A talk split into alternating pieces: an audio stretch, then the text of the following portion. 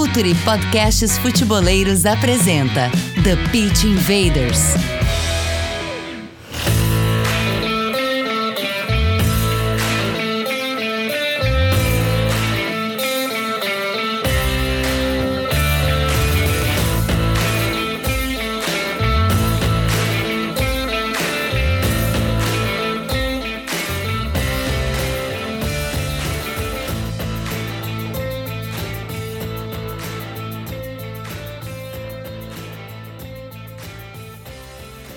Futeboleiros! Olá, futeboleiras! Futuri Podcasts apresenta The Pit Invaders, episódio 297. Sempre eu estou aqui surpreso com o número do episódio e a gente está sempre aqui falando de maneira profunda e séria sobre o jogo. Estamos aqui para o Futuri Pro, o braço de inteligência de mercado profissional para clubes e agentes do Futuri. O time está correndo alucinadamente agora na, nessa metade de janela falta pouco para fechar nela, então o time está correndo bastante.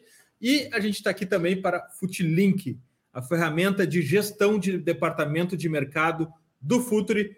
Todos os jogadores de futebol do Brasil, masculino, feminino, monitoramento, processo de análise, contratação, dispensa, time sombra, dados de todos os campeonatos de base do Brasil, níveis uh, de licença difer diferenciado para analistas e cargos de gerenciamento, transparência, segurança, sigilo, controle e ainda potencialize a venda dos seus atletas com o nosso mercado de transferências online, o seu clube conectado com o mundo. Futilink, o futuro esportivo e financeiro do seu clube passa por aqui. Temos configurações e licenças que se adaptam à necessidade, orçamento e ambição de cada clube.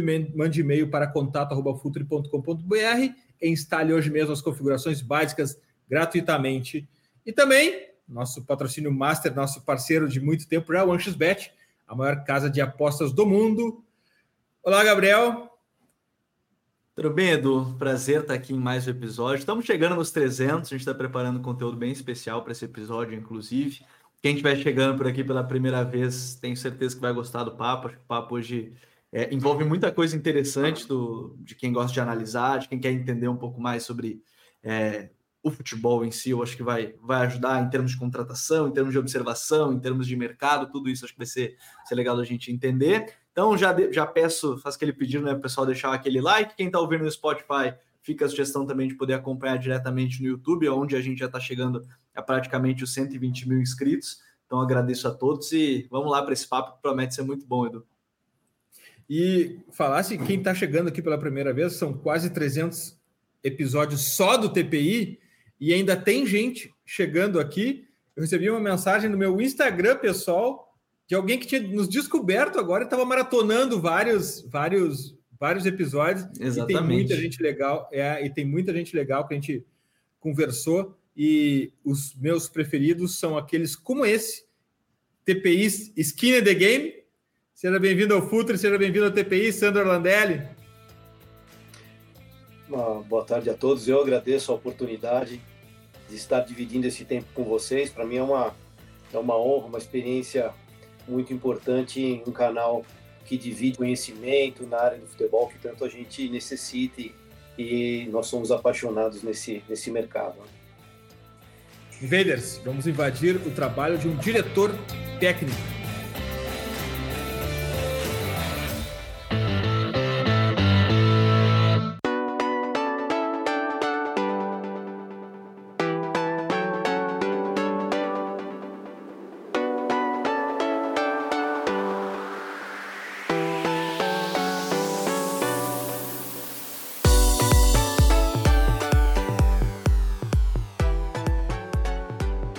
aqui, Sandro, a gente sempre começa por contexto, contexto, contexto.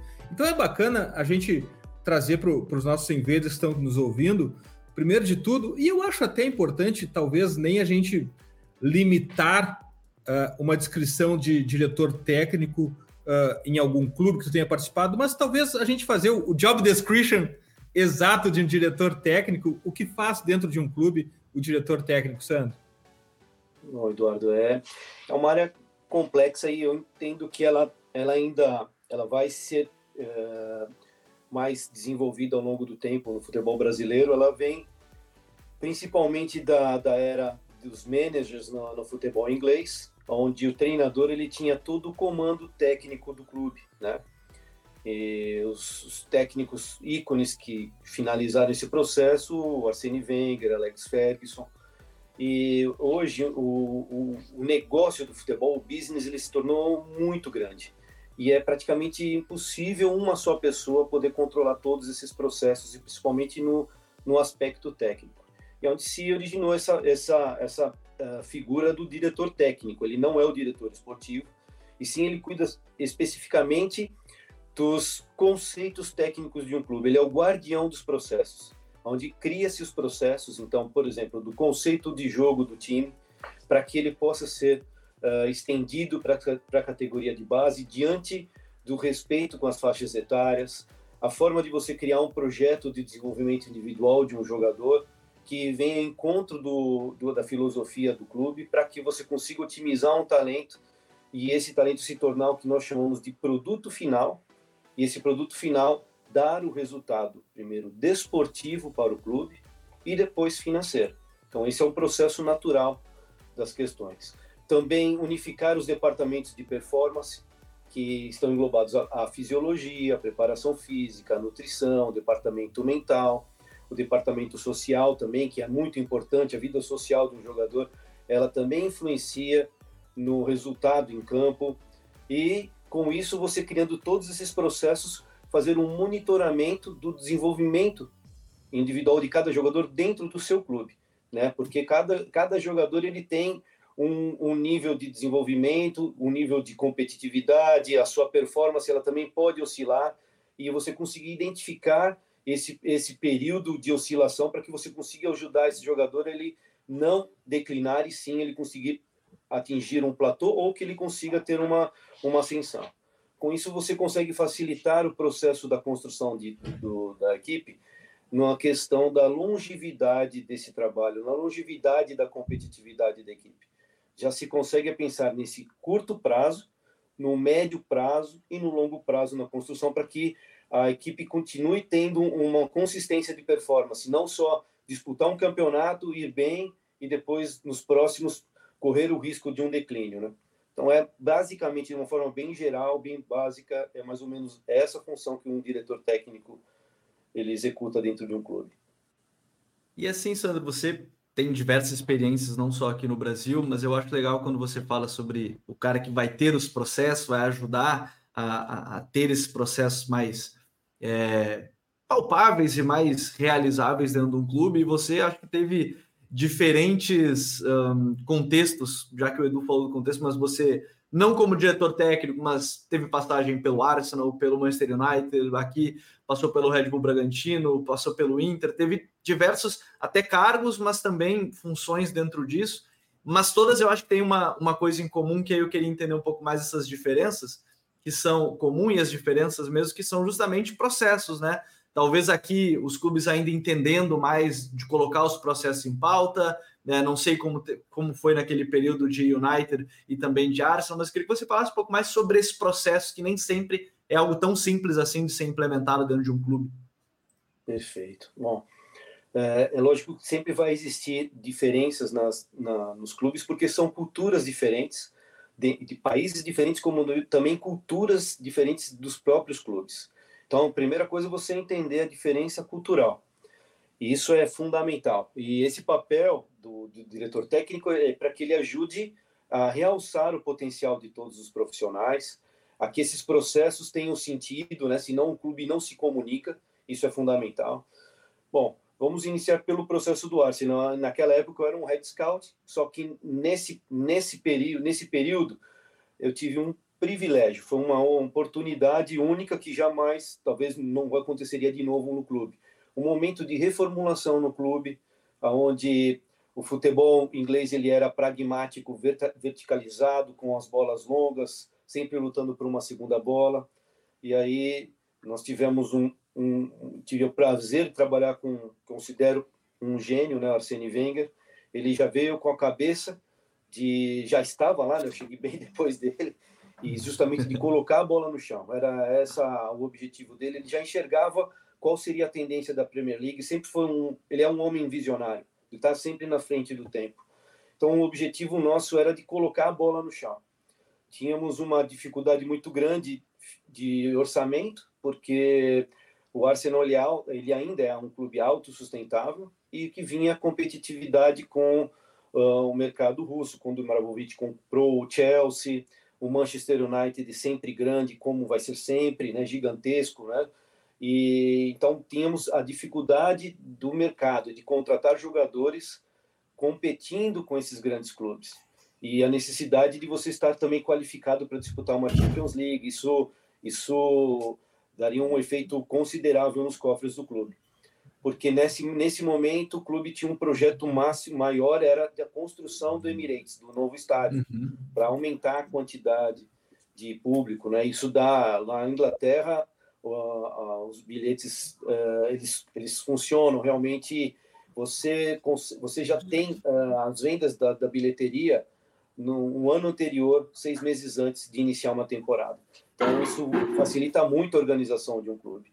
Então, sabendo disso, a ideia dele era é, colocar primeiro a bola no chão para você ter um jogo mais técnico e também, junto a isso, para que a gente fosse é, capacitado a recrutar talentos mais jovens para ter um custo menor, mas junto a isso, a fazermos a parte do projeto do desenvolvimento desses talentos. Então era uma, uma luta constante, porque ao mesmo tempo a gente tinha que trabalhar no médio e longo prazo, mas o curto prazo estava ali, dia a dia, tem, tendo que vencer um jogo para você classificar para uma, uma Champions League.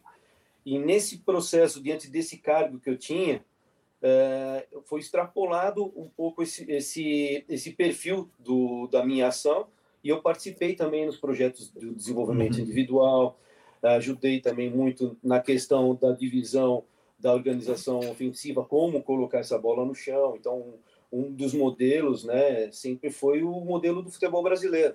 E o futebol brasileiro da década de 80, Brasil de 82, o Inter do, da geração do Falcão, o Flamengo da geração do Zico, o Atlético Mineiro da geração do Reinaldo e o São Paulo foram os, os modelos inspiradores para isso. Então, essa foi, esse foi meu papel no Arsenal, fui um, um colaborador de vários processos, participei muito ativamente dos treinamentos, ajudei a, a, aprender, na verdade, a como criar um projeto para se desenvolver um talento. Então, isso foi muito enriquecedor para mim. Mesmo tendo um cargo de scouting, eu participava uhum. de vários departamentos ali, tinha toda a entrada no clube, com a preparação física, as tendências que, que estavam tendo na Premier League, que é uma velocidade incrível de tendência. Então, os GPS, né, que hoje se usam muito. Em 2002, nós, nós implementamos o GPS. O Arsenal é um, é um clube considerável, um, um, clube de vanguarda. Né? Primeiro sistema tático implementado no mundo vem do Arsenal, numeração nas costas uhum. do jogador, preparação física. Então, na cultura do Arsenal, isso, a inovação, a vanguarda, sempre é uma questão de honra. Então, ficou muito mais fácil para a gente implementar esses processos. Isso foi muito enriquecedor para mim. Considero que, eu acho que foi o momento mais rico da minha da minha formação profissional, uhum. sem dúvida alguma. No Manchester, um outro perfil vem de uma história de um clube vencedor, com a, o peso de um Alex Ferguson, e se reestruturando junto com a quarta revolução industrial, que é a digitalização. Aí vem um outro momento, né, do scouting e como você absorver tantas informações, criação de plataformas, eh, já entendendo a inteligência artificial, como ela pode ser aplicada para você conseguir absorver toda essas, essa quantidade de dados e ela ser otimizada para que você saia na frente uh, das decisões. Então, o Manchester é um processo muito inovador e que me ajudou bastante a ter esse entendimento hoje, mas ele era mais distante do campo. Eu conseguia trabalhar muito mais na parte específica do scouting do que como foi com o Arsenal, que foi de uma forma mais geral. E aí vieram essas oportunidades, como foi no Red Bull Bragantino, que eu considero um case de sucesso por pouco tempo. É, o Thiago Escuro havia me convidado já há um determinado tempo. É, foi comprado o, Bragantino pela Red Bull. A Red Bull já estava no Brasil, mas com uma outra visão. E nós entramos ali na primeira, na Série A, né, logo no, no início. Uhum. Tudo era uma dúvida. É, e implementamos grande parte desse processo uma ideia do que foi feita no, no Arsenal. Jovens jogadores, a Red Bull tem essa ideia também de, de defender a marca, e a marca ela tem muitos significados com a juventude, com a agressividade, com a vontade de vencer. Então, dentro dessa ideia da Red Bull global, nós criamos um modelo, um conceito, que esse foi o meu papel dentro do clube do Red Bull Bragantino, do perfil que seria adaptado pela nossa cultura, né? Além disso, nessa agressividade jovial, mas também gostar de trabalhar com a bola, porque o brasileiro tem esse privilégio, a matéria-prima é muito rica.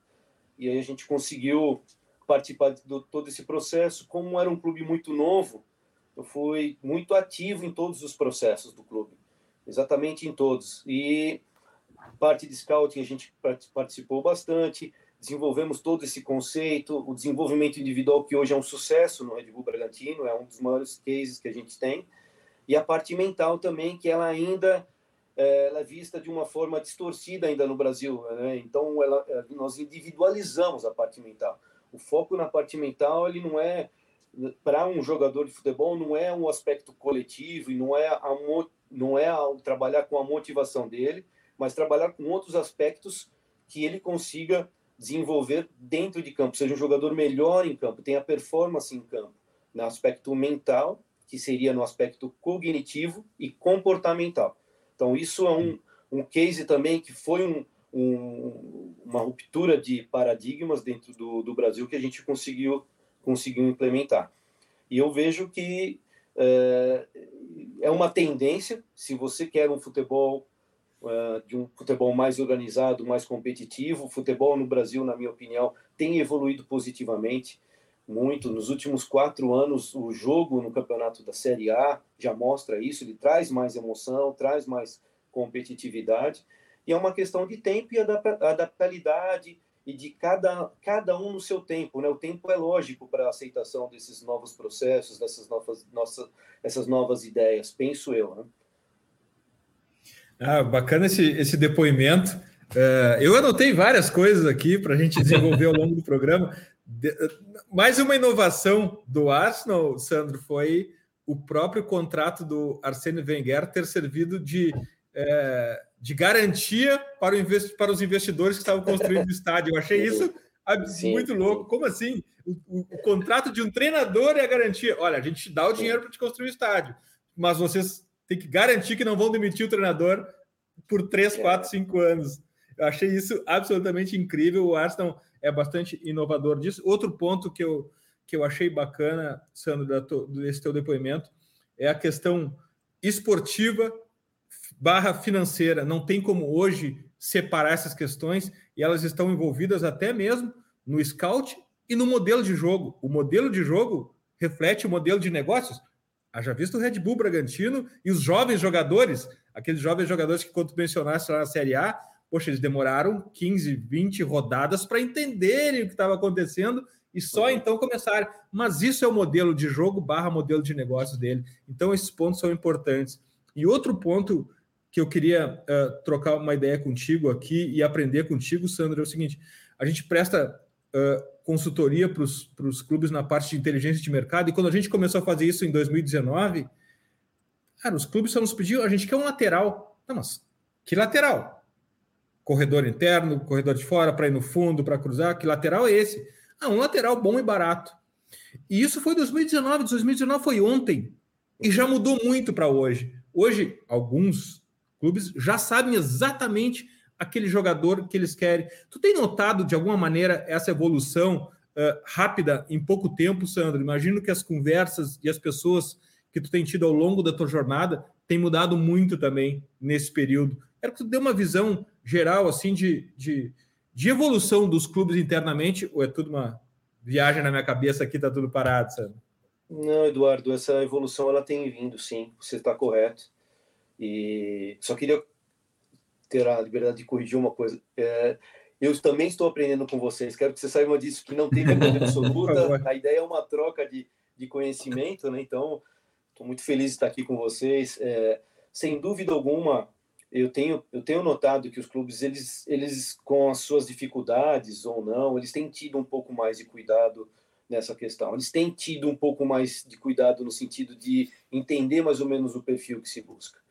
É, talvez ainda, como, como ainda tudo é muito novo, ainda quando a gente a gente tem no primeiro momento do que é o novo é uma resistência e também é, existe uma cultura muito paternalista dentro do nosso futebol brasileiro e é, e é, e é aceitável, é, é compreensível, né? Cinco títulos mundiais, pô, eu sempre fiz isso, sempre vai ser isso. Esse, esse ponto que é o ponto de risco, né? Mas o futebol, a evolução dele, é, ela é muito, muito rápida, é muito dinâmica. E eu não vejo nenhum tipo de, de, de problema no sentido das pessoas terem as convicções delas, né? O mais importante é que é que essa mudança ela está acontecendo de uma forma natural. Né? E eu percebo também dessa mesma forma como você. Concordo que muitos clubes já estão preocupados com isso, já estão observando isso. Então, mesmo um clube que ainda não tem que prestar contas, né, ainda ter essa, essa característica mais associativa, ele também está sofrendo uma pressão da competitividade de quem já está se organizando num lado mais empresarial. Então, de uma forma obrigatória, os, os clubes eles vão se ajustando, não tem como, é um caminho sem volta. É uma questão de tempo. Só que o tempo ele é lógico e para cada clube, isso sem dúvida alguma.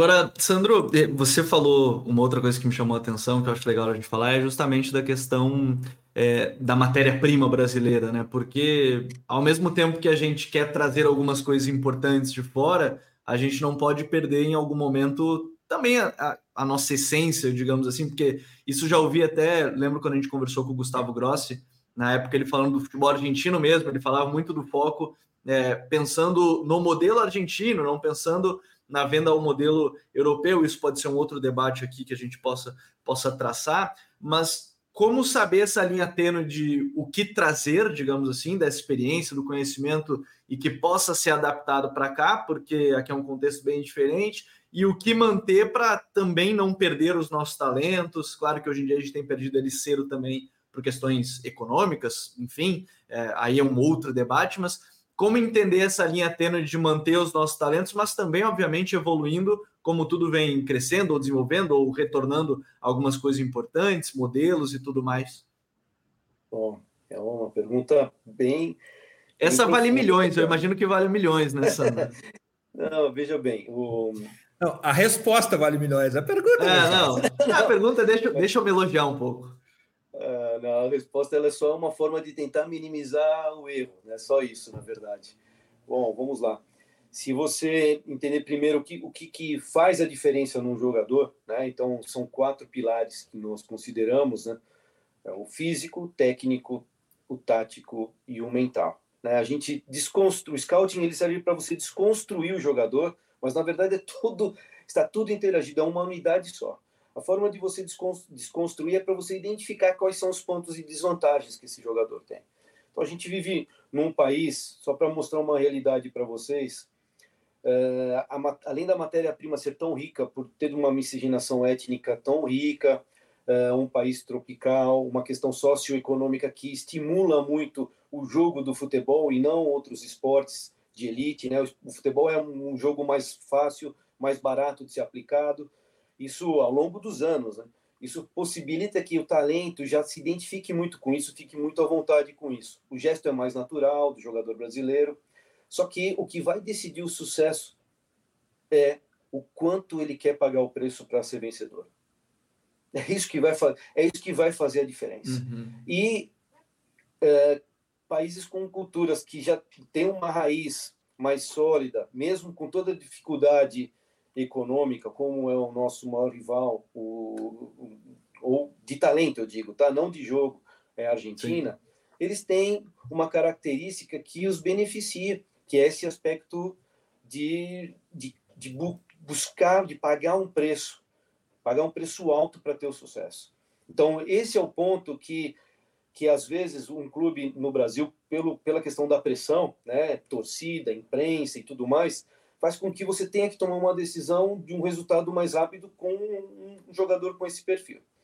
Mas é, o nosso talento, tá? assim, não tenho risco nenhum, nenhum medo de passar isso daí para vocês. Foram até agora 97 países analisando jogadores ao longo de mais de 20 anos. Garanto para vocês, e estudando tá? de uma forma profunda, não existe uma matéria-prima tão rica como ainda a matéria-prima do Brasil, que é o jogador brasileiro. Não existe. Porém, o lado, o aspecto mental é o grande desafio. E não é culpa do jogador, e sim de uma questão que aí a gente vai para um outro lado, né? É, o quanto que o país investe em, em educação, em condições para as famílias, né? A instituição família cada vez mais destruída, isso interfere, não tem como, vai interferir. Enquanto o menino estiver jogando numa categoria de base, ele vai se destacar. Mas o nível profissional é outro, existe um gap muito grande.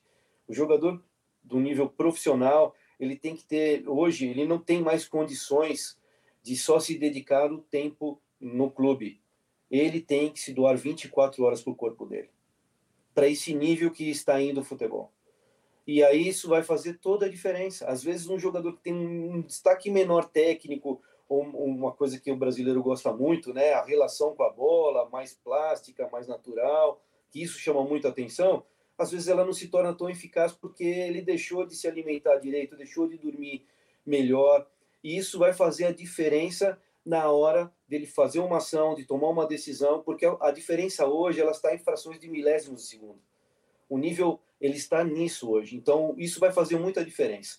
Eu acho que, ao longo do tempo, também os clubes, né, cada vez mais, que venham com essa tendência de se organizar, pode ser que a gente consiga uh, voltar a ter essa, essa, essa hegemonia. Mas o Brasil ainda é o maior vendedor de talentos do planeta. Ainda é. Sandro, esse tema é muito sedutor. A gente deveria fazer outro episódio que só sobre isso porque o ponto uh, do jogador de futebol, uh, em comparação com atletas de elite de outros esportes, é incrível como é, a gente consegue notar essa diferença, muito embora, e eu estava conversando com o Gabriel um tempo atrás, quando o Messi faz aqueles 92, 3, 5 gols em 2012, não me lembro quantos, uh, mas ele, já, ele, ele se apresenta para outra temporada já gordo, barriga, papada, né, Gabriel? E aí ele ah. contrata uma contrata uma certa uma nutricionista italiana. E aí ele tem os vômitos na Copa, né? Tudo vai somado, ele tem os vômitos na vômitos, Copa. Mas ali, mas ali parece que destrava uma busca dos atletas por apoio externo e que hoje até já começa com analistas táticos apoiando o, os atletas, uh, fisiologistas, uh, atletas que fazem yoga, e é incrível isso como como isso traz um efeito positivo para os atletas dentro de campo. Mas o que eu quero falar aqui, Sandro, e debater contigo é a transformação do jogador de futebol em um atleta de elite. Mentalidade, uh, postura, uh, sono, alimentação. A gente está caminhando para isso, Sandro. Tu consegue ver isso na tua experiência com os atletas que estão atuando hoje? Bom, vamos lá. Eu acho que talvez o uh, Bragantino possa ser um, um exemplo mais real para a gente, né? É, nós lá a gente a gente só contratava, né? E isso vai ficar, né? Já está no clube isso, só potenciais. É dificilmente contratar um jogador que a gente chama de produto final. Agora é lógico, para você competir, contrata um ou outro, né? Contrataram recentemente o Sacha. Sempre tem um jogador ou outro para ajudar a a dar competitividade para o grupo. Os, mas os tutores. Sim, os tutores, exatamente, mas escolhidos a dedo também. Né? Então, e mesmo assim, você erra. Tá? Então, mesmo assim, você erra. Eu vejo hoje, é, pelo menos o que a gente viveu durante três anos, uma dificuldade grande do entendimento, mas da forma do tratamento com eles, né, com respeito e cada um de uma forma individualizada, como ele deve ser tratado, a gente identificando isso, a gente conseguiu ter o acesso com eles. E eles começaram a realmente dar essa resposta nesse envolvimento maior com o cuidado com o corpo. Eu acho que é um como como é o futebol brasileiro do modo geral, as organizações dos clubes, o jogador brasileiro também está indo para esse caminho. Então ele, ele percebe que os jogadores modelo que eles vêm lá do outro lado do oceano, nas cinco ligas mais importantes, no Real Madrid também se cuidam. Então, por exemplo, uh, o Vinícius Júnior ele é um ótimo exemplo. Olha o Vinícius Júnior, como ele saiu do Flamengo, como ele chegou no Real Madrid, quais foram as condições e tudo que ele vem vivendo ainda, sem essa questão uh, do que ele está vivendo, mas vamos falar da parte técnica, da parte física, da parte tática, da parte mental dele no jogo, ele é outro jogador. Então ele, ele tem um caminho que faz com que se torne um modelo para para os jogadores mais, mais jovens, os jogadores que estão aqui no Brasil. Eu percebo isso com clareza, tá? Que não só os jovens, como os jogadores mais sêniores, eles estão indo para esse caminho. Estão se, se profissionalizando também. Eu não diria se profissionalizar, tá? Eles já são profissionais. Eu diria que existe uma, uma terminologia que é usada que às vezes, na minha compreensão, ela, ela, a gente tem que tomar um pouquinho de cuidado, né? É, o jogador de futebol ele tem que ser atleta. Então, o atleta é aquele, aquele profissional que ele cuida do corpo 24 horas por dia. Ele abre mão de alguns prazeres, de algumas oportunidades. Esse é o preço que ele tem que pagar para ele realmente se dedicar para o corpo. Se ele tem que dormir uma hora a mais, deixar de, de, dar uma saída, se ele tem que tomar um copo de água ao invés de tomar um refrigerante, que é, um que é mais prazeroso, e abrir mão disso, é, principalmente na boca, não é simples, né? A gente vem de uma cultura, com costumes, com o que a nossa família nos deu desde criança. De repente você tem que abrir mão disso, né? Por exemplo, eu adoro doce. Se eu tivesse que jogar e não puder comer doce, não pudesse comer doce, ia ser horrível, né? Então, é, tudo é, isso. Sandro, e, e, é um e logo na, e, e, logo no primeiro momento onde ele consegue ter acesso a tudo isso, né? Geralmente. Logo, logo no primeiro momento. E aí, quando é jovem, então, quando ele sai de uma categoria de base e vai para um profissional, o choque é maior ainda. O choque é gigantesco. E às vezes, e às vezes ele já é julgado como um jogador sênior. Né? Então, é esse que é o, que é o detalhe que é, talvez o Arsenal me ensinou muito e adaptando a nossa cultura. Não dá para também achar que o que é feito na Inglaterra é correto aqui. Né? Temos uma diferença cultural e a gente tem que respeitar isso. Cultura e tradição não se brinca. Mas mesmo assim, é um caminho uh, sem volta. Você respeitando, mostrando ter esse respeito, eu garanto para você que a predominância de, de minimizar o erro ou, chance de sucesso ela, ela se torna maior. Mas sempre naquela questão, na predominância. Existem vários fatores que influenciam uh, a decisão desse jogador querer pagar esse preço. Né? Mas, a, a, no modo geral, eu vejo uma tendência muito grande nesse nível aí, de entendimento né, abdicar das coisas, e isso a gente vê na elite, né? Acho que um caso recente para quem, quem acompanha o futebol europeu viu, por exemplo, o Dembélé que chegou o chave para colocar ele na linha, digamos assim, porque ele dormia até tarde, chegava tarde no treino, se atrasava, e depois que ele resolveu focar nisso aí, parou de ter lesão e coisas nesse sentido, sabe? Então é legal ver. Acho que essa questão de abdicar a gente vê de muita gente falando, né? Ex-jogador, jogador, o quanto eles abdicaram para chegar onde eles, onde eles chegaram.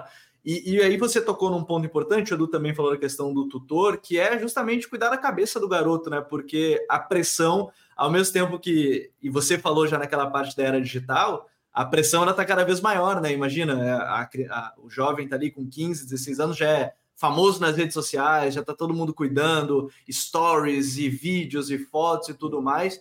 É, como conseguir blindar, eu acho que hoje em dia é muito difícil mas como conseguir afastar essa parte, né? Porque é uma pressão às vezes desnecessária, sei lá, pegar o exemplo do Hendrick, tem 16 anos, está sofrendo pressão porque ainda não está rendendo de cara no profissional e ele é uma criança ainda, a gente vê que às vezes é um nível muito alto de pressão que ainda é um jovem e, e às vezes nem completou a maioridade. Como é que você vê esse processo que está cada vez mais cedo, né? Os, os jogadores estão cada vez expostos mais cedo nessa era digital, Sandro?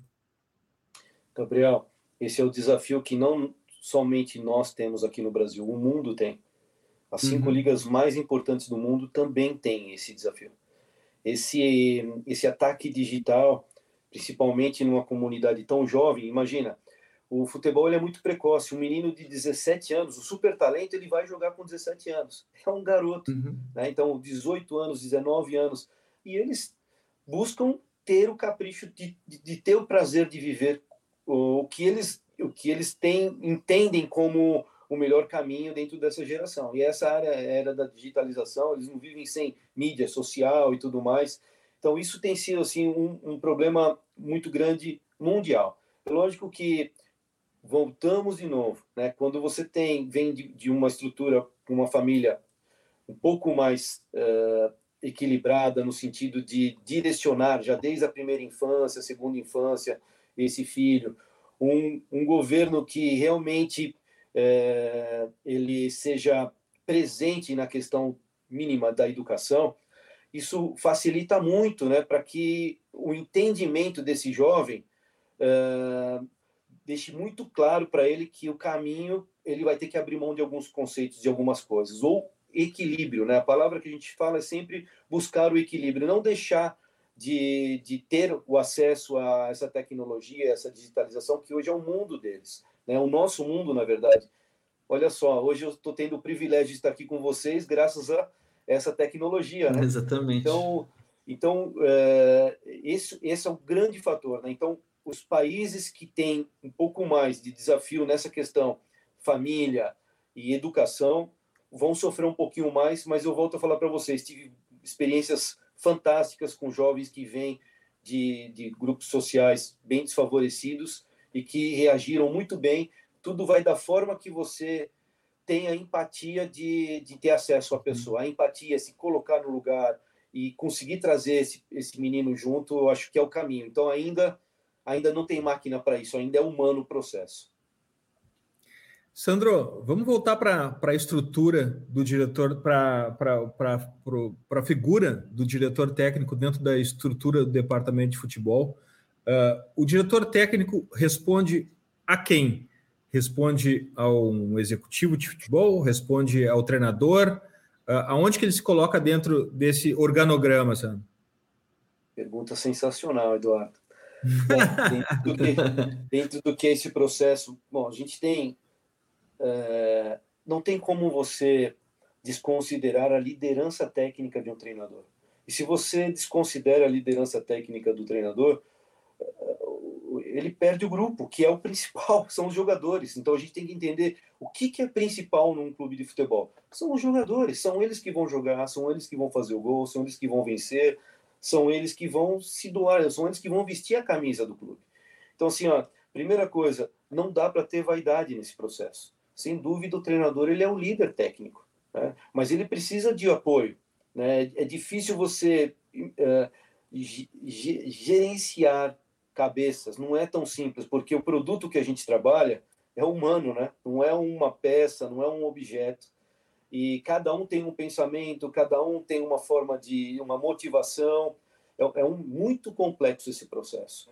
O diretor técnico ele se reporta ao diretor executivo, e ele ajuda o, o treinador a complementar processos que ficam inviáveis para o treinador. Se o treinador abraça tudo, que é justamente foi nosso início, ele começa a perder o principal. O que, que é o principal? O foco.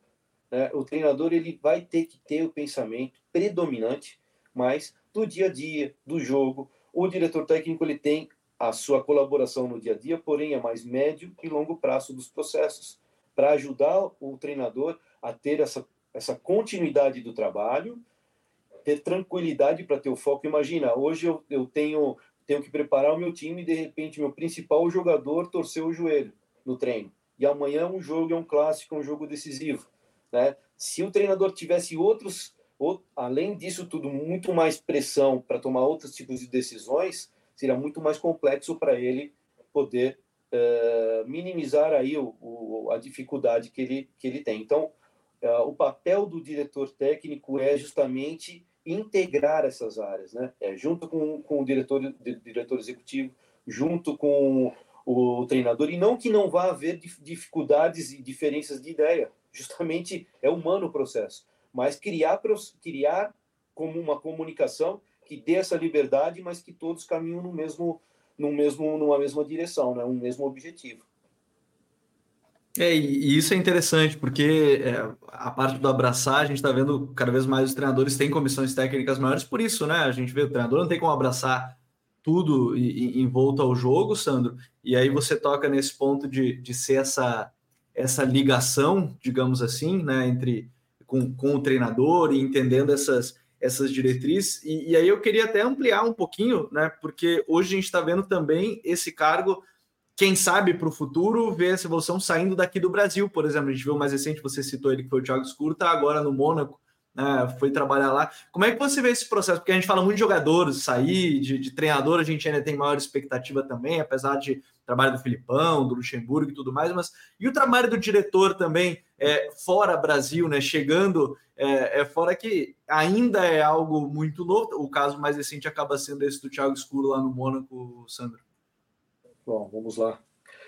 Os nossos jogadores, né, diante de, da história que nós temos, né, a gente já tem o sucesso, mesmo com, com alguns deslizes, e, mas já temos. Hoje, numa Champions League, que é o campeonato mais importante do mundo, o, nós temos 220 jogadores brasileiros que fizeram gol na Champions League, da história da Champions League. O segundo país, né, a quantidade de jogadores que mais fez foi a, a Argentina, 150. Então, isso é, um, é uma prova que o brasileiro ainda. Então, nesse, nessa questão do quesito jogador, sem dúvida alguma.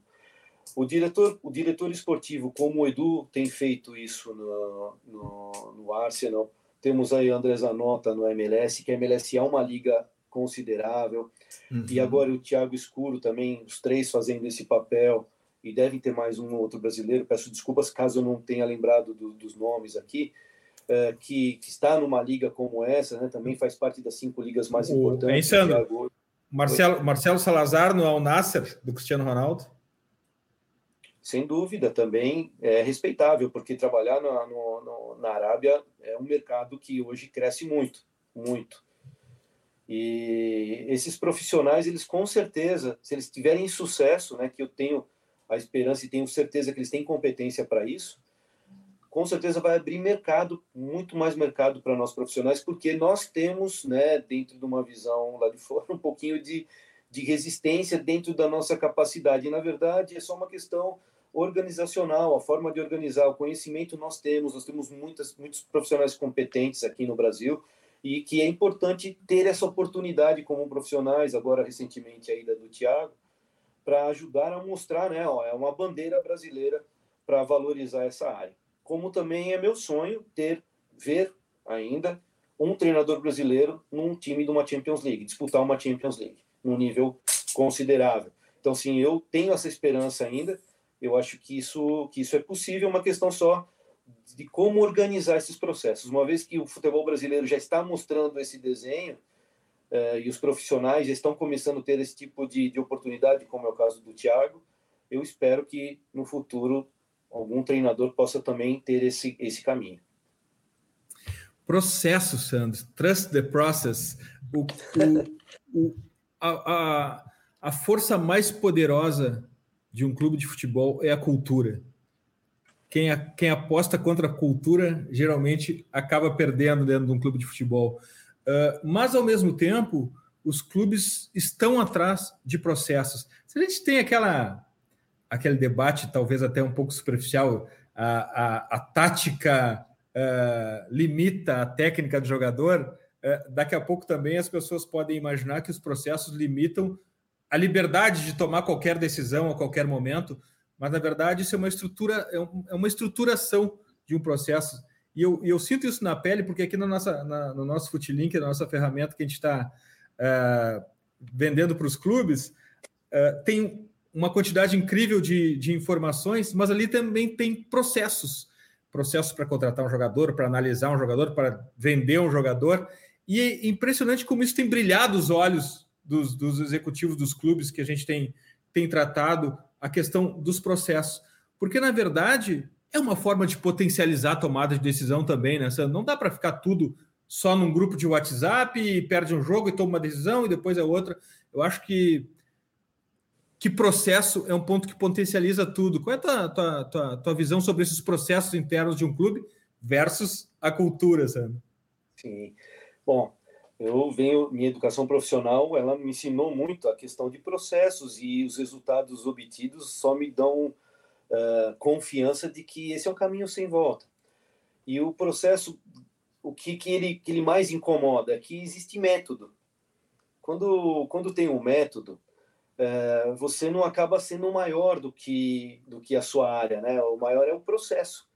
É, é um método. E o método, às vezes, causa um pouco de desconforto, principalmente sendo um, um, um, um objeto intangível, mas estranho dentro de um clube. Né? Sempre funciona desse jeito, agora pô, vai ter que é, pensar dessa forma, tem que, por exemplo, é, como é que você vai tomar a decisão de um jogador através de um jogo ou dois jogos? É muito difícil.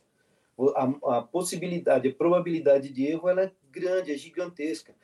Tanto no lado da aprovação como no lado de você reprovar. Às vezes o jogador ele estava no dia que você foi assistir, que está assistindo um jogo, ele estava com gripe, estava com febre e aí não dá para saber. Às vezes não dá para saber. Então você criando ou, é... Hein, Sandro? Ou pior, fez três gols. Ou pior, fez três gols. Fez três gols. E aí você achou, pô, é esse jogador. Né? Só que depois você traz e nunca mais faz gol. Então, assim, é um, é um negócio interessante.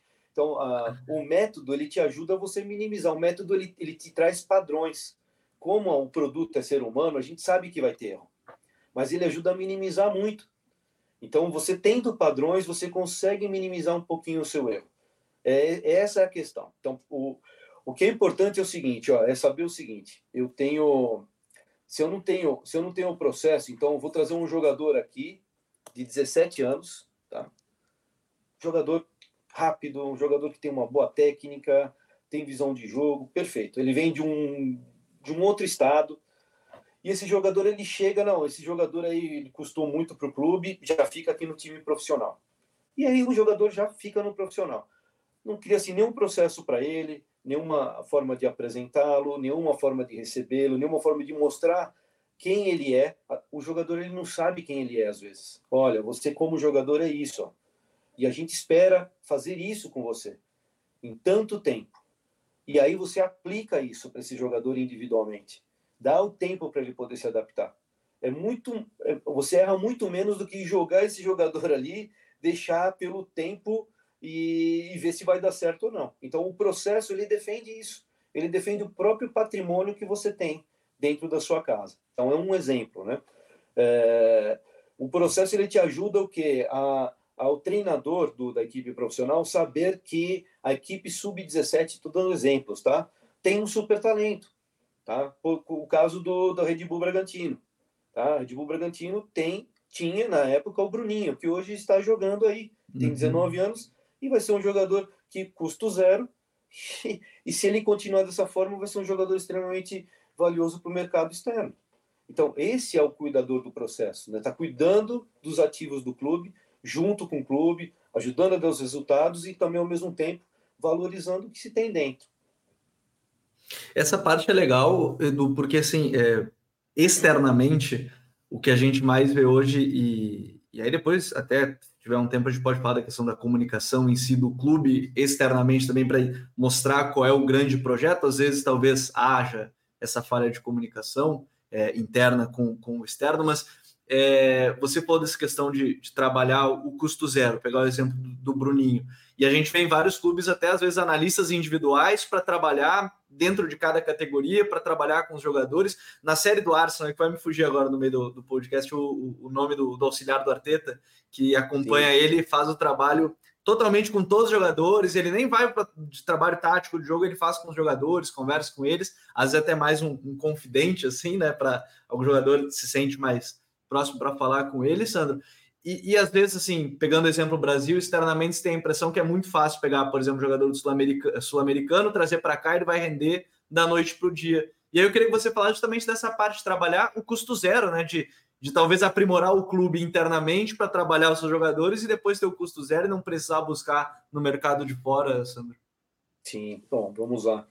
É, trazer um jogador de fora, no mínimo, é, então, por exemplo, a gente fazia uma, uma forma de recepção, por exemplo. Isso tem muito na Inglaterra e eu aprendi ali com eles. Então, a gente implementou isso ali na, na Red Bull Bragantino. É, vinha um, um, um, jogador da Venezuela, era recebido dentro do quarto dele. A recepção foi sempre assim, de, recebendo ele desde do, do, do aeroporto até a chegada e com um prato. A gente tinha todo o cuidado de ter um prato da comida típica do país, da região dele. Então, pesquisava-se muito isso. Daí abria, a comida é o maior acesso de, de interação que você tem com uma pessoa. Então, é, a bandeira do país, e aí sim, tendo essa abertura, o jogador. Olha, é uma coisa simples, hein? Não é nada. Já era o suficiente para você ter o canal aberto para para esse jogador. Né? E aí sim você, você, dá, você faz o projeto para poder ajudar esse tipo de, de adaptabilidade. Esse é um ponto assim que, que é fundamental. Você entender de onde vem esse jogador para que você consiga ajudá-lo a ele ter esse processo de adaptação. Às vezes é, é praticamente você carregar o cara junto com você num primeiro momento, né? E cada um tem o seu, o seu tempo. Tem jogadores que são introvertidos. É, muitos jogadores chilenos, uruguaios, eles são introvertidos, né? Por exemplo, tá? Então esses uhum. precisam de um pouquinho mais de tempo para você para você conseguir ajudá-los a ter esse tipo de adaptação. E às vezes, se você não dá esse tempo, às vezes vem, vem logo o julgamento. E, de novo, como é cultura, né? O julgamento, também não estou questionando o julgamento. Dentro de uma cultura latina, o julgamento ele é mais rápido. A culpa e o julgamento é mais rápido. Uma cultura que nós temos, ela é, de, é, é essa cultura e vai ser difícil ser modificada. Então, a gente tem que entender que esse é o nosso, o nosso mercado, né? Dessa forma que, ela, que ele funciona, e você tem que criar meios. Então, por exemplo, às vezes compensa você dar uma blindada no jogador no primeiro momento, para ele poder se adaptar, para depois ele conseguir uh, estar junto com o grupo para que não tenha nenhum tipo de julgamento para não causar uma má impressão. É um exemplo que eu passo para vocês. Né? Então, uhum. isso é bem, bem pontual, né? Sandro, a gente está chegando no final aqui, mas eu tenho duas perguntas que eu não vou deixar de fazer aqui para o Sandro, porque eu vou aproveitar a presença dele aqui. A primeira, Sandro, uh, o Brasil é o maior exportador de jogadores de futebol do mundo.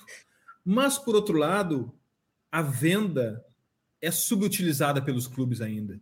Se nota que os clubes esperam chegar uma proposta através do seu agente, através de um clube, e não tem uma, uma parte ativa da venda. E quem trabalha com clube, com, com, com jogadores e com transferência de jogadores, consegue identificar que cada jogador tem o seu mercado próprio. Não é um caos completo, não é todo mundo comprando, comprando todo mundo. Tem margem de melhor ainda na, na, na parte de venda pelos clubes? Ah, sem dúvida. Tratando-se de jogador brasileiro, é, esse, nesse último, no último mercado, em 2022, nós vendemos 1.286, quase 1.300 jogadores. Uh, a gente, no Brasil, é um fenômeno. Isso está dando um número pra, próximo a cada, a cada, por dia, três jogadores por dia. Não existe nenhum país no planeta que que tem essa, essa capacidade, tá? É, mas o que, o que eu percebo é que a gente fica muito focado, né, quando a gente começa a olhar só a prateleira de cima, as cinco, as cinco ligas mais importantes, você acaba não observando, às vezes na categoria de base você tem um menino ali, o, um menino do sub-20, que se os processos forem implementados, você vai chegar a uma conclusão que esse menino não tem condição de subir para a equipe profissional. E ele deve ter 18 anos de idade. Você já consegue perceber isso. Né? E aí você consegue já traçar um plano, vendo esse menino, ele é um ativo, né? ele pode se tornar um ativo de um mercado emergente, como uma Coreia, como uh, um mundo árabe em algumas regiões do Emirados, por exemplo. Se você conseguir ter esse tipo de organização, que não é tão difícil, né? mas você precisa de tempo, você precisa de pessoas, de qualificar as pessoas e o contato hoje, ainda mais nesse mundo tão, tão digitalizado, hoje tem várias plataformas que você consegue ter acesso rápido com tanta gente, você consegue primeiro definir o perfil né, das, das zonas que esses jogadores pertenceriam. Então, poxa, esse, esse aqui é mais um perfil do mundo asiático, para um nível, a gente pode considerar como letras, vai A, B, C D. O nível A Hoje você nem precisa de oferecer. O nível A vem. Ele vem. Todos os grandes clubes do planeta sabem de todos os jogadores. Então, o nível A vai saber o que ele quer, ele vai vir buscar, você não precisa oferecer. Agora, nível B, nível C, nível D, precisa desse tipo de trabalho, é uma questão só de organizar. Primeiro, identificar quem é o nível B, quem é o nível C, quem é o nível D, identificar o que, que você quer para o seu clube. Eu só quero jogador nível A daqui, é isso daqui. Como a gente vai traçar o restante? Vamos criar um plano de negócio para fazer esse tipo de venda. Quanto tempo? Em um ano você consegue aí ter uh, bastante sucesso. O Atlético Mineiro, em 2005, na época que traba que eu trabalhava no Arsenal, a gente fez um, um acordo com um talento, um super talento, uh, que acabou não dando certo. mas me chamou bastante atenção que eles faziam já um trabalho parecido com isso. Estava dando pro, de rentabilidade anual para o Atlético por volta de uns 3 milhões de euros por ano. Jogadores nível C e D. Então, assim, que iam para a Escandinávia, iam para a segunda, terceira divisão do Japão. Então, eu acredito muito que no mundo de hoje, no futebol, que o business está cada vez maior, isso é muito possível, é só uma questão de parar, olhar, observar e organizar isso, ter alguém para poder organizar isso. É, eu até quero compartilhar uma experiência aqui de um cliente nosso que compra o nosso radar de transferências para buscar mecanismos de solidariedade. Uh, mas só que o nosso cliente é o jurídico desse clube. O departamento de futebol identificou que eles tinham essa ferramenta e começaram a mapear para onde estavam indo os atletas que passaram pelo clube há um tempo atrás. E ele começou a identificar que tinha um mercado que estava comprando esses jogadores deles. Cara, vai lá, bate na porta, faz a conexão Exato. e vende muito mais atletas. Olha só, Sandro, para gente, antes da gente acabar aqui, o clube que contratar o Sandro Orlandelli, ele está levando o que para o seu clube? Qual é a entrega, Sandro, que está levando para o clube que te contratar? Bom, essa criação de processos que, vai, que deixam um legado, cria choque, né? Cria uma certa num primeiro momento uma certa, um certo desconforto, mas fica um legado para o clube que ele consegue ter uh, resultados que vão dar condição desportiva, né, uma consistência de desempenho desportivo e uma rentabilidade econômica considerável. Uh, um exemplo, vai, de números que de repente pode ser interessante. Em 2021 e 2022, Uh, o Fluminense foi o clube que, que teve o maior valor de vendas uh, na Série A, 37 milhões de euros. O Red Bull Bragantino, que tinha três anos, né, no seu terceiro ano de história, nós vendemos 35,5 de euros. Só ficamos atrás do, do Fluminense. Então, esse processo em um ano, dois anos, eu acho que você consegue construir, dependendo muito da grandeza do clube. Não dá para comparar uh, o Red Bull Bragantino, a gente sabe do. do, do, do, do reputação de venda também, histórico de reputação de venda, né? Bem diferente dos sim, dois. Sim, mas ao mesmo tempo, imagina uma camisa grande, né? Com uma história grande, quanto que não vai valer mais? Então, um Claudinho, por exemplo, quanto que não valeria numa camisa de um clube dessas 12 maiores potências, 13 maiores potências que a gente tem no Brasil hoje, né? Então, isso é um case, isso é uma realidade, isso é um fato, né? que foi conquistado ao longo do tempo e, e, e está aí, já ficou na, na história do, do clube. Né? Ele só, os processos estão aí, o clube anda, anda por si só, está aí a resposta. Né? Ah, isso é muito bacana, porque nos, nos, nossos números aqui isso fica bem claro também quando a gente desenvolveu o nosso algoritmo de valuation de atletas, a gente identificou também que um dos pontos que colaboravam na construção do, do, do valor de um atleta é a, a reputação histórico de venda de um jogador, aquele mesmo jogador com aquela mesma performance em um clube que não vende, ele vale menos do que um clube que em toda janela está vendendo e eu não vou conseguir vender um jogador por 10 milhões de euros na minha primeira venda. É tudo uma construção. Eu acho que o exemplo do Atlético Paranaense é bem claro nisso também, como eles conseguiram escalonar os, o, o, valor dos seus, dos seus atletas. Que conversa bacana, Sandro, que conversa bacana, uh, num tema que nos seduz muito. É, a gente poderia fazer mais dois ou três episódios, sem dúvida nenhuma, mas agora a gente não pode abrir mão de uma pauta obrigatória, que são as nossas dicas futeboleiras. The Pitch Invaders apresenta Dicas Futeboleiras.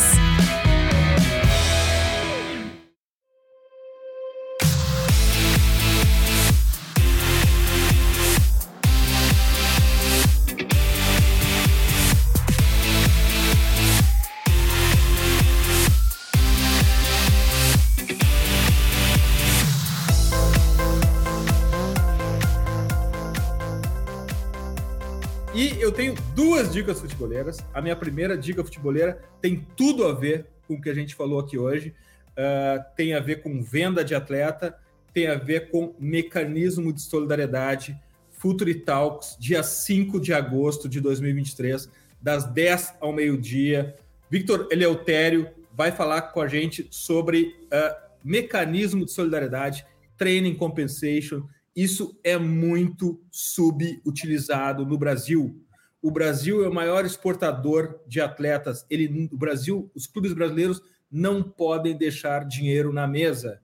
E a gente sabe que tem clubes que nem sabem das transferências que estão acontecendo dos atletas no exterior, gerando crédito de mecanismo de solidariedade. E eu, desde já, digo que a obrigação da cobrança é do clube formador, é o clube formador que tem que saber. Então, a gente vai falar sobre conceito, vai falar sobre base legal, vai falar sobre prazo para cobrança, contestação de cobrança, como se cobra isso. No dia 5 de agosto, das 10 ao meio-dia, conteúdo 100% online. Ah, essa nossa nova, esse nosso novo produto é o Futuri Talks, onde a gente vai falar mensalmente de forma aprofundada sobre um tema específico e agora é mecanismo de solidariedade. Procure lá em futuri.com.br Cara, R$ 49,90, duas horas, uh, um conceito incrível para um país que trabalha com transferência de jogadores. Não deixe isso passar. E o meu outro, a minha outra dica futeboleira também tem a ver com o que a gente conversou hoje, mas sobre um outro ponto de vista. É sobre um tema muito quente também, a rápida transformação do agente, dos escritórios de empresas de agenciamento de atletas e como essa relação com clubes e com os próprios jogadores está se transformando de maneira rápida. Um assunto muito interessante e atual, basta ver a chegada da Rock Nation ao Brasil, a rápida transformação do agenciamento de atletas e para onde está, isso está caminhando é a minha dica futeboleira da semana, junto com o Futuri Talks, Mecanismo de Solidariedade. Lembrando que o link para todas as dicas estão no post de descrição desse episódio no futuri.com.br. Gabriel, tua dica futeboleira? A minha, é, ainda bem que eu lembrei em meio a, na gravação sobre o nome dele, que é o Carlos Cuesta. É uma entrevista muito legal, ele que é um dos auxiliares do. Tu lembrou ou tu foi Arteta. Eu lembrei pesquisando no Google, né? As duas coisas elas andam juntas. Andam juntas, andam juntas. Mas é uma entrevista que ele deu ao New York Times, é muito legal, do Carlos Cuesta, que até o título é interessante, que é na época o Arsenal brigando ainda pelo título, ele era líder né, do campeonato inglês naquele momento, mas fala muito sobre ele, que tem 27 anos, é um dos homens de confiança do, do, do Arteta, bateu na porta do City ainda na época para querer acompanhar o clube e a partir dali o Arteta ficou próximo dele, fala seis idiomas e é o analista individual do, do staff do Arteta, então ele é muito próximo dos jogadores, conversa com eles diariamente sobre pontos a melhorar, pontos né, que o jogador é forte. Então, na série do Arsenal, né, para quem não assistiu, já fica como dica também a, a or Nothing mostra muito, é um episódio que é basicamente com ele, mostrando como os jogadores se abrem com ele, como ele consegue é, ser didático e, e, também ser um cara para se conversar em algum momento e que deixa o Arteta pensar basicamente né, no dia a dia de treinos, de jogos, de preparação para a semana, mas é uma entrevista bem legal com ele, que é um dos caras bem importantes desse staff, né, do Mikel Arteta, que é um dos principais treinadores aí do futebol europeu desde, nos últimos dois anos. Então essa é a minha dica da semana. Graças e até a próxima, Gabriel. Valeu, Edu. Sandro, foi um grande prazer ter conversado contigo aqui nesse, nesse episódio. Então, obrigado a todo mundo que, que nos acompanhou até aqui e até a próxima. Antes, antes Sandro. Não, Sandro, guarda um pouquinho, porque assim, ó, antes de te pedir a tua dica futeboleira, eu vou. Tem mais uma pergunta. Vou me aproveitar aqui do teu, do teu tempo e tem mais uma pergunta, porque o, o Gabriel falou um ponto interessante no profissional que fala tantas línguas, e isso me deu um gatilho aqui sobre diversidade numa comissão técnica, diversidade de cultura, de nacionalidade, de língua. Uh, e a gente sempre fala aqui no Independente del Vale que tem essa diversidade no corpo técnico deles, e com isso todo mundo cresce em volta. Uh, qual é a tua. O uh, que, que, que, tu pensa sobre a diversidade, pessoas de diversas culturas e nacionalidades, de extrato social, inclusive, dentro de uma comissão técnica? O que, que isso que pode parecer, em princípio, uma torre de Babel, pode colaborar, Sandra? Bom, eu sou fruto disso, minha, minha carreira toda vem, vem disso. O Arsenal foi o primeiro clube mais internacional do mundo. Verdade. O Arsenal Wenger mudou a liga com a diversidade. Completamente.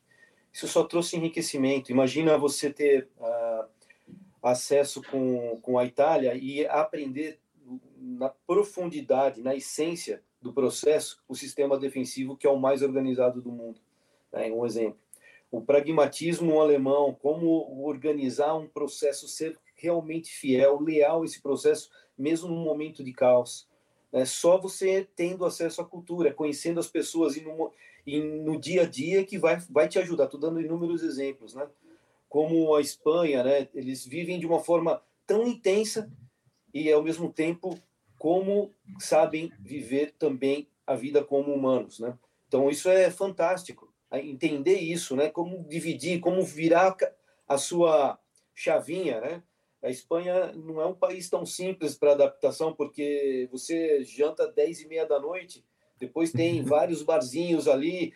Se você é um profissional, um jogador e e no dia seguinte você tem que acordar cedo, você tem que saber o momento de você virar essa chavinha. Então, são coisas assim impressionantes. Então, vive com tanta intensidade. Então, essa oportunidade, a organização inglesa que, é, poxa, dispensa qualquer comentário. Aí vem a, a, a organização norte-americana que entra em conflito com os ingleses. É um negócio fantástico e todo mundo cresce com isso. Então, eu vejo com bons olhos. E eu acho que é um caminho sem volta com essa questão da que a gente chama da globalização. A globalização no futebol também vai nos trazer isso. E é só a gente estar aberto para isso e não ter medo, que não é bicho de sete cabeças, não morde, só ajuda a crescer, só ajuda a agregar. Tua dica futeboleira, Sandro? Bom, a minha vai ter um evento em setembro em Portugal que chama Thinking Football. É um evento que a Liga de Portugal criou no ano passado e e ali vão as figuras máximas de Portugal. Portugal, como é uma é uma é um país é o nosso irmão, né? Um país com a língua portuguesa e facilita muito para quem às vezes tem um pouquinho até de dificuldade. E ali você vai ter acesso a, a culturas, a muitas muitas informações, muitos conhecimentos uh, das ligas mais importantes da Europa. Um evento gigantesco uh, que fica perto ali do, do estádio do, do Porto mas depois eu posso passar mais detalhes aí. Eu acho que pode ser interessante quem queira dar uma, uma viajadinha aí, uma oportunidade de, de ter um acesso a um evento tão rico como esse. Sandro, muitíssimo obrigado pelo teu tempo, por compartilhar o teu conhecimento. A gente vai estar aqui uh, observando teus próximos, teus próximos clubes e aprendendo também contigo. Obrigado por estar aqui com a gente, Sandro. Eu agradeço muito a oportunidade de estar aqui com vocês. Adorei estar aqui dividindo esse espaço com vocês, a forma que vocês conduzem, a troca de conhecimento muito enriquecedora. E eu desejo sucesso absoluto para vocês e contem comigo em qualquer sentido, tá? Eu vai ser um prazer aí trocar essa experiência. Para mim também foi um grande aprendizado e agradeço muito. Demais, Sam. Futeboleiras, futeboleiros, nós somos o Futuri e temos um convite para vocês pense o jogo. Abraço e até a próxima invasão, The Pit Invaders.